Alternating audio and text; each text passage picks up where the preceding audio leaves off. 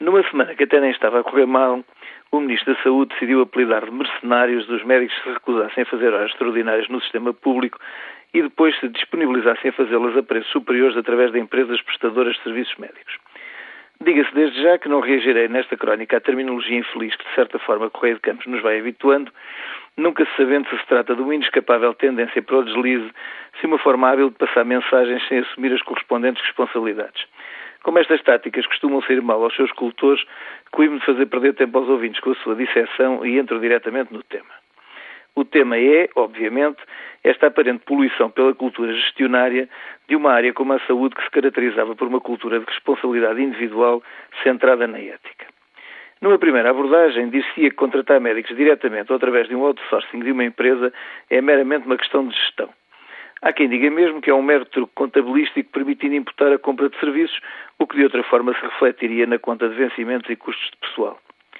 Pagar com a mão esquerda ou com a mão direita parece indiferente quando o dinheiro sai do mesmo bolso, diria o incauto cidadão ignaro destas ciências. Infelizmente, para o dito, o resultado final traduz-se em pagar o que pagaria acrescido dos custos da administração, isto é, o vencimento e as papeladas dos que imaginam e produzem estas habilidades. Dito assim, parece simples, mas infelizmente é mais grave. Durante anos, o Serviço Nacional de Saúde contratou médicos e outros profissionais a preços ridículos, usufruindo da situação de monopólio que desfrutava.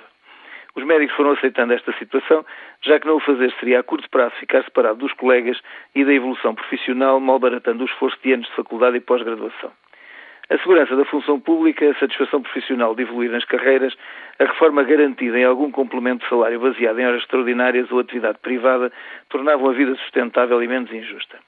Havendo habitualmente um forte componente vocacional na escolha da profissão e confrontados diariamente com as solicitações doentes, tendiam a esquecer uma carga de trabalho excessiva com as inevitáveis consequências em termos de saúde e vida pessoal e familiar. Este estado de coisas já de si precário foi brutalmente sacudido com a transformação dos hospitais em empresas e pela inoculação de uma cultura gestionária até aí desconhecida. Para os mais novos foi a introdução dos contratos individuais e o fim das carreiras. Para todos, uma cultura baseada na produção, em que o dinheiro se tornou o único valor a considerar.